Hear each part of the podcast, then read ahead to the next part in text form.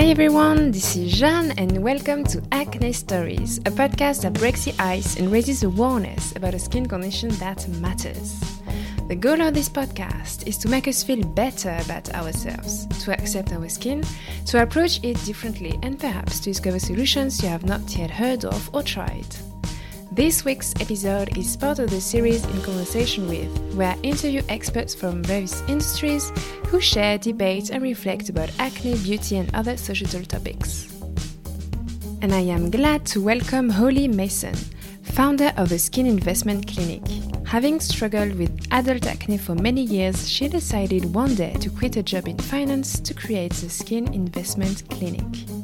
Surrounded by various experts, she now helps people dealing with this skin condition across a holistic approach and an in depth analysis of the triggering effects. In other words, Holly created what she had been looking for for many years. From tech devices to stress management, our conversation covers the best tips and options to take control over acne breakouts and to prevent scarring. Be inspired by Holly's journey, which demonstrates that there is always a solution to be found. Enjoy listening! Hi, Holly. Hi, Jeanne. How are you? I'm fine, thanks. And you? Yes, very well, thank you. Welcome to the podcast. I'm very happy to, to invite you on Acne Stories. Oh, I'm very excited to be here with you. You are the founder of the Skin Investment Clinic. Perhaps to start our conversation, could you tell us a little bit more about you and perhaps your, your skin story and how did you have the idea to create the Skin Investment Clinic? Yeah, absolutely. So I suffered from acne um, all of my teenage years and also throughout my working life. So I used to work in a, a high powered financial role in the city um, and then became a new mum. And I still was struggling with my skin. So, despite going on a very long journey with different medical options, so whether that's topical or oral antibiotics, or all different types of um, drugs available to me um, to treat my skin, whether that's contraceptive pills or Roaccutane, I was still having struggles with my skin.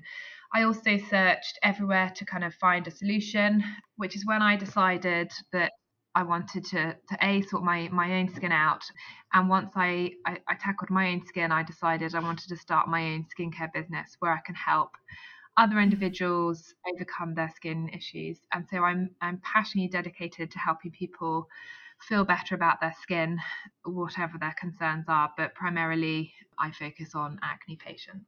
Well, I imagine you recognize yourself um, through the patient's stories and feelings that they have towards themselves and, and their skin.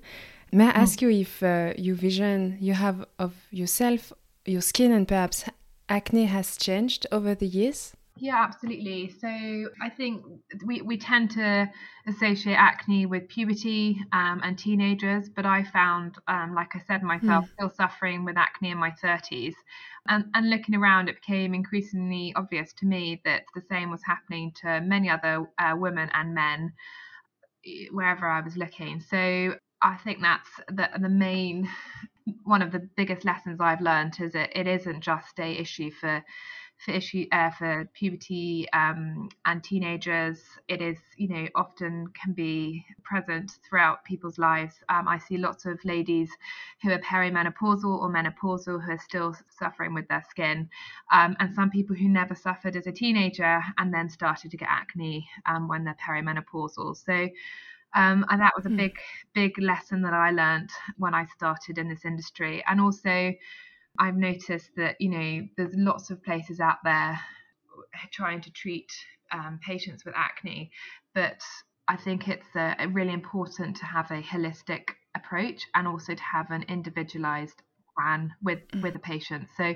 not every there is no one um, one solution that's going to fit everyone. It's about really understanding the individual, yeah. what's triggering their skin, what they've done in the past, what's worked, what hasn't worked, understanding their sensitivity of their skin, and, and understanding the whole kind of holistic picture, if you like, their lifestyle, their diet, um, a whole load of issues that can be playing a part in, in their skin concerns. So I really try and help patients find this kind of individualized plan to treat their acne and reiterate that it is a chronic condition. So that doesn't necessarily mean um, was a chronic disease. So, most likely, if you have acne, you might be prone to acne for the rest of your life. That doesn't necessarily mean you will have acne for the rest of your life, but it'd be that you're prone to. So, they they need to be mindful of what they're putting on their skin, mindful of certain triggers, um, and that's why I've created this acne boot camp. So it's a very intensive three month program where I work very closely with my patients to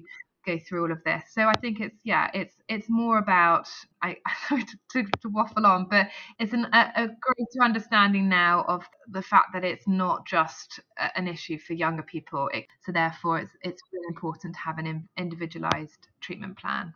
Indeed, yes, and. I believe that acne is a more and more common skin issue. We can see in any mm. kind of generations. And um, tell me what you think of this, but I think as well the way we treat acne is evolving in a good way, in a mm. more holistic way, and uh, your clinic is definitely part of this uh, change. Do you think the way we treat acne is changing, and uh, would you like to see even more of this kind of uh, change? Absolutely. I think you know, there are several medical options available to patients, and and just to be clear, I work very closely with doctors and dermatologists. So, at my clinic, we have the kind of full offering. So, whether that's um, important for some patients with more severe acne that most likely they are going to need medical intervention. But for those with mild to moderate acne, there are definitely other alternatives to the medical options. So to work with um, nutritionists, naturopaths, and give them kind of a full holistic approach to tackling acne. And I mean, a, a, big trigger for acne is stress. And I think we live in such a stressful world. Um, and these are things that we can't really change a lot about because majority of people have to work and um, to pay their bills, and that can cause stress. But you know, and, and generally life as a whole, it can be quite stressful, can't it? So I think it's just really important just to be aware that there are lots of options out there and, and no one needs to be suffering on their mm. own. Yeah, definitely.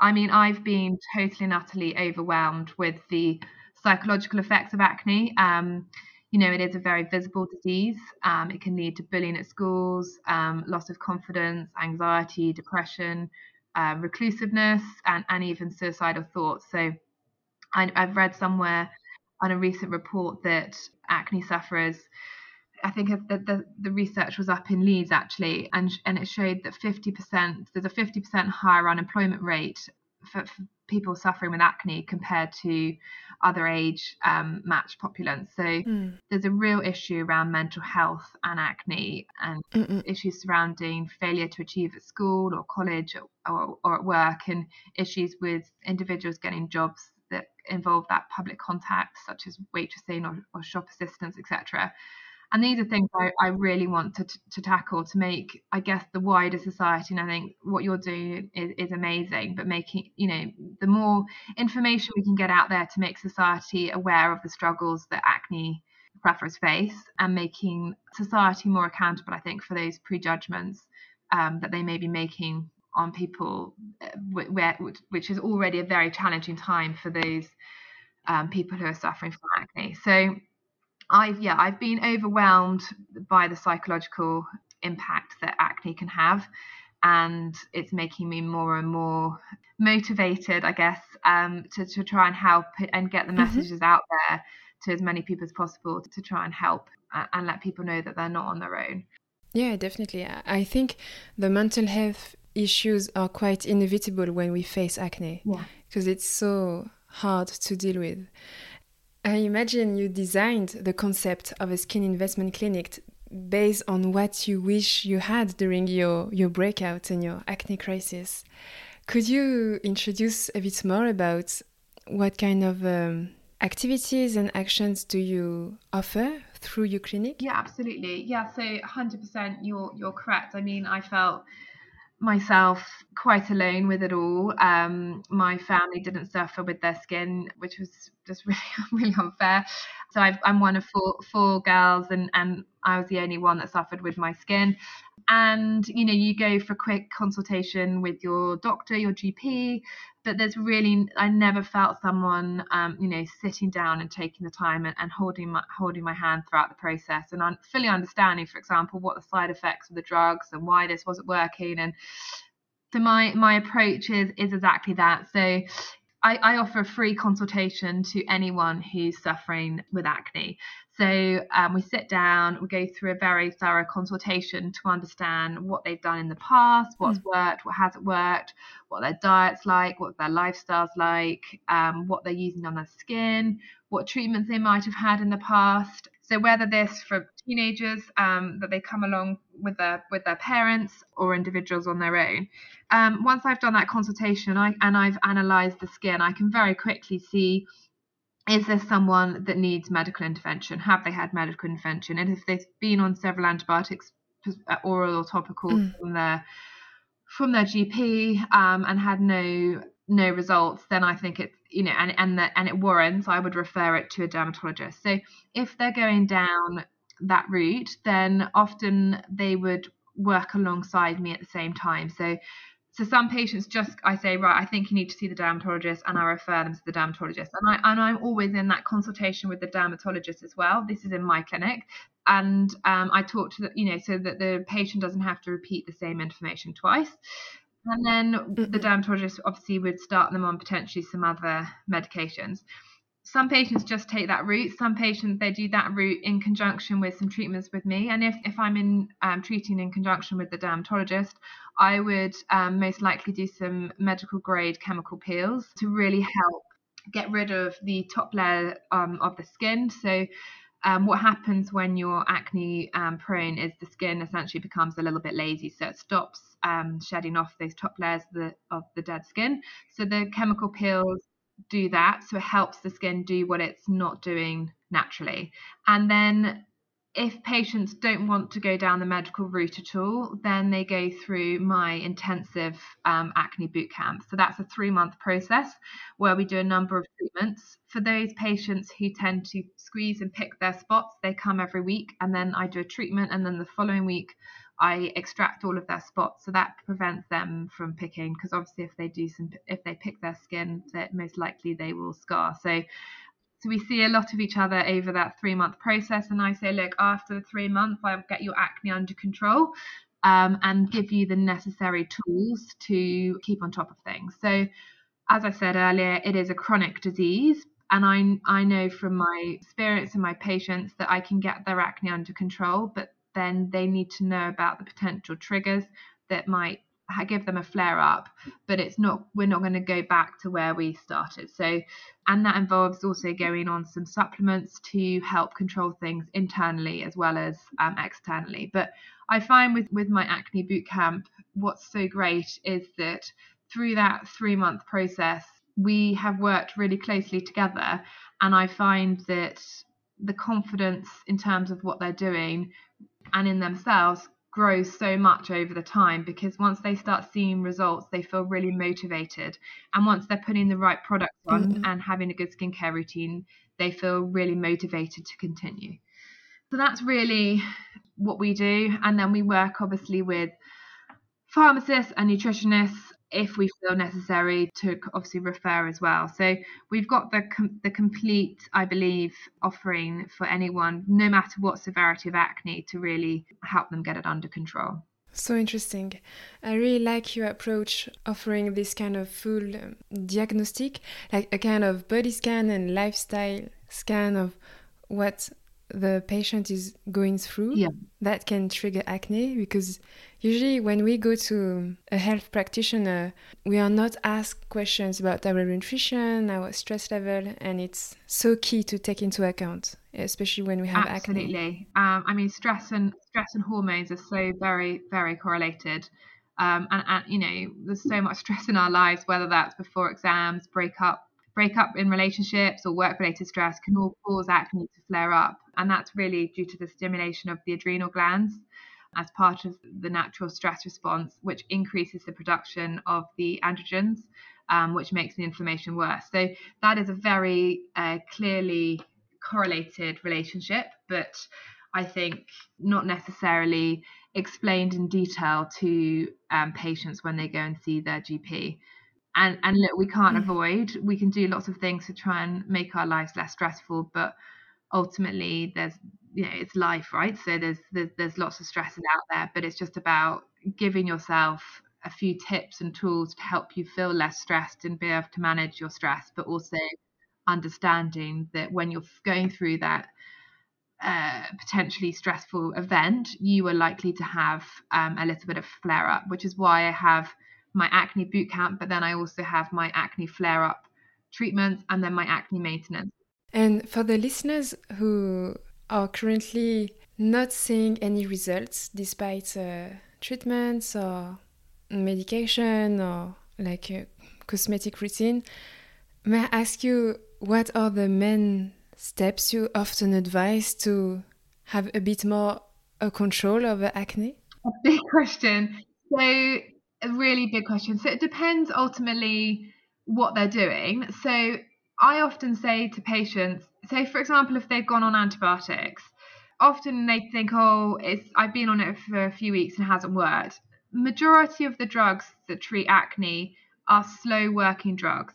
So, for example, if you're on antibiotics, wait six weeks. If after six weeks you have seen an improvement, but it's not completely gone, then you continue. But if after six weeks your acne is still as, as bad as it started, then it's likely that you those antibiotics are not going to work for you. So I'd go back to the doctor and ask for a review on those drugs. So I always say give anything six weeks to review, and then if it's made things better, then continue for six weeks.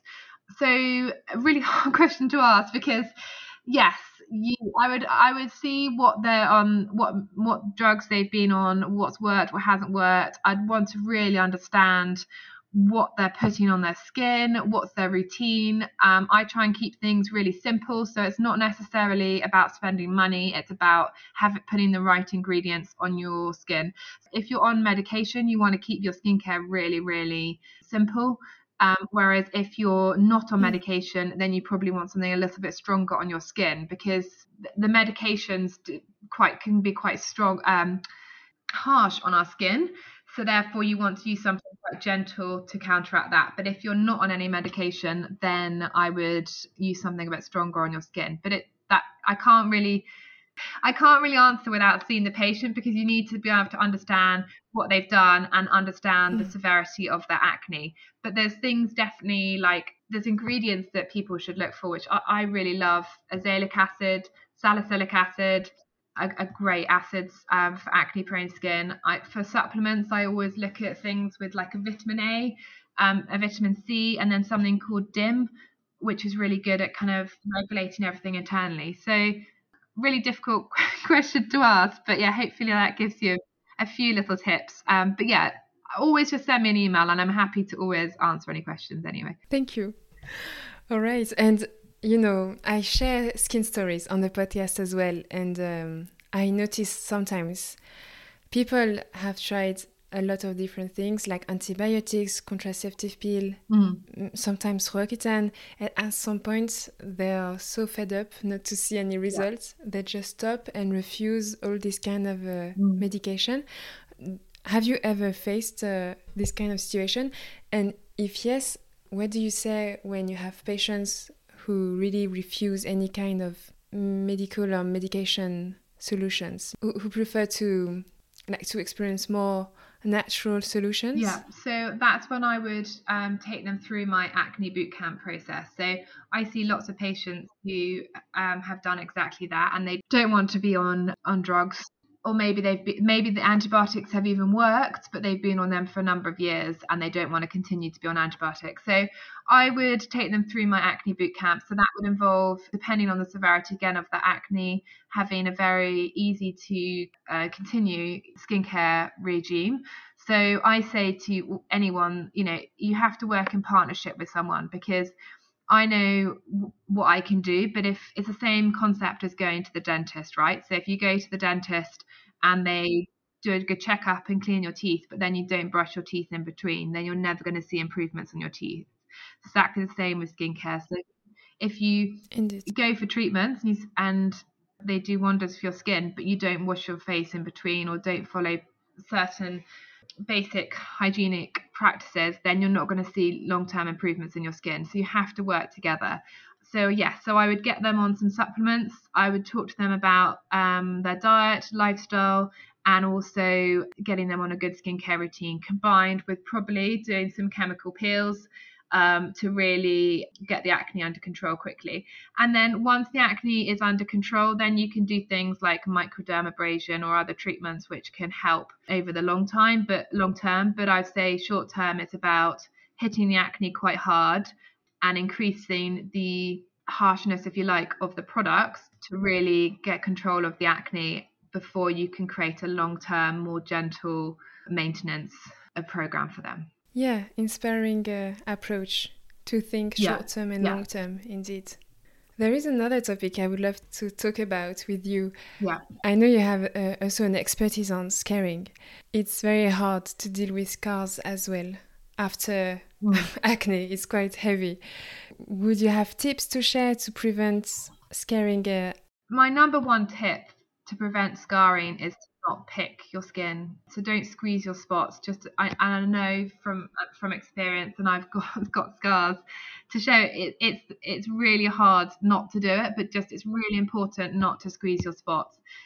If you start squeezing a spot and it bleeds, then you must stop because that means that it's just about to scar. So if you're going to squeeze it, please try and squeeze them in the most hygienic way possible with pieces of tissue. But if you can try and avoid squeezing, then that's that's the best option. And it's really important also. Acne is the hardest thing to mm. kind of I find to get under control. But once the acne is under control, actually I find the skin has an incredible ability to heal once the inflammation has subsided. And acne scarring can occur even with the mildest forms of acne and the severity of the scarring appears to correlate really more to do with the individual's response to the inflammation rather than um, the severity of the acne. So I frequently see patients who complain about bad scarring from acne, but when examining it, it's not actually the scarring; it's more it's, it's marks left from from the acne. So for some people, this can be for kind of really pale skin, can be just red marks, whereas for darker skin, it can be kind of a, a more post-inflammatory pigmentation for darker skin with that kind of hyperpigmentation, that's actually really difficult or basically impossible to treat. But for fair skin with the red areas, the kind of post inflammation, that, that eventually will subside. But there's definitely a few things you can do to speed up that process. Also, for typically for more Afro Caribbean um, individuals, they are prone to keloid scarring. And that's basically a result of overreactive healing response that leads to those kind of raised, lumpy scars.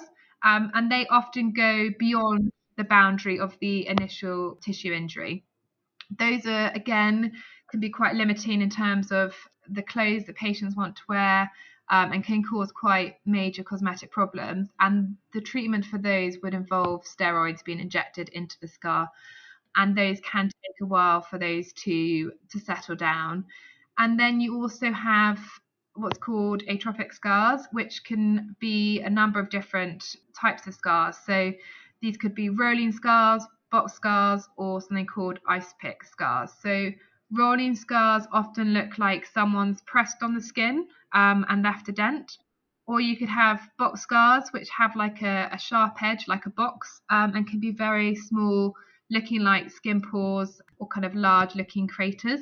And then you've got ice pick scars. Um, these can be very deep um, and feel very hard. And, and like the name suggests, it looks like they've been punctured with a kind of a mm. sharp ice pick. So traditionally, treatments would be things like microdermabrasion or CO2 laser.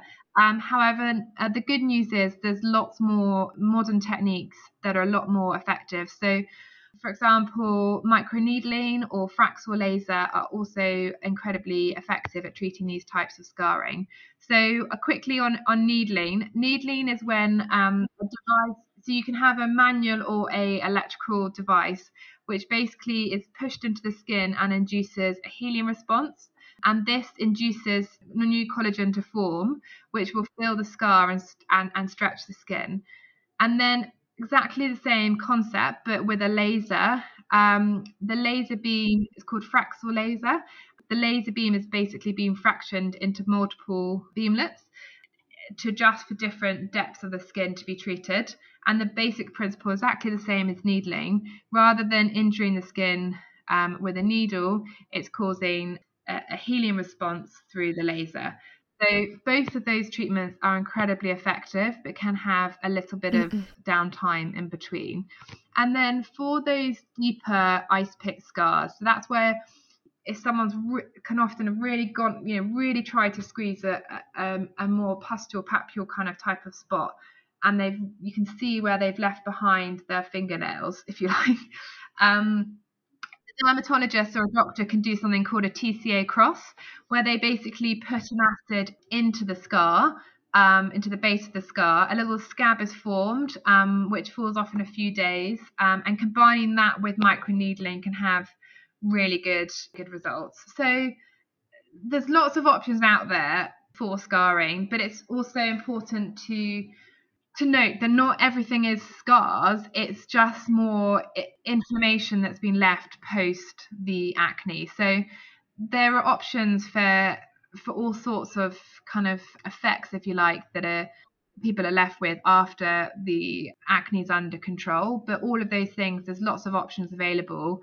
But I'd say to anyone listening to really make sure they seek out someone who's knows what they're doing, um, can, can provide the right advice and treatment plans. So, so they're not spending money on something that's never going to do anything. Yeah, sure. Thanks a lot for explaining the differences between uh, the different types of scars yeah. and the differences between scars and marks. It's very helpful. I remember I explored the option of doing microneedling or laser when I was having some breakouts like would you recommend this kind of um, technology solutions during breakout or is it more recommended for more the scaring stage? Yeah i would definitely say i would never ever treat anyone with active acne with with microneedling at all. Like mm. because you could pierce an active spot and then roll and, and infect other areas. So um, I would I'd make sure that all of their acne is under control before tackling any of the residual scarring. Okay. I would leave these options definitely for for just the residual scarring, mm. not treating the active acne. Okay. So may I ask if there are like tech solutions for breakouts? I'm thinking of the LED, the LED lights. What do you think of this? Yes. Yeah, yeah, they're good. I mean, um, I like LED lights. I think the the most if you're not going down the medical route, mm. the most most effective thing I find is doing chemical peels. Mm. So there's a number of different chemical peels out there, but I find if you're going someone who's associated with doctors, then they're going to have medical grade peels, and the peels will make a a lot bigger impact than something you could buy over the counter as an LED light. But yes, mm the, the different rays of light can definitely help kill off any of the P. acne, which is the acne causing bacteria that's sitting on the skin. But I would say, in terms of money spent, you're better spent to spend money on, on getting some chemical peel treatments to really um, kill off any of the bacteria that's sitting on the skin, reduce the inflammation, and get the un- acne under control than spending night after night sitting under an LED. Thank you for sharing your opinion in full transparency. It's perfect.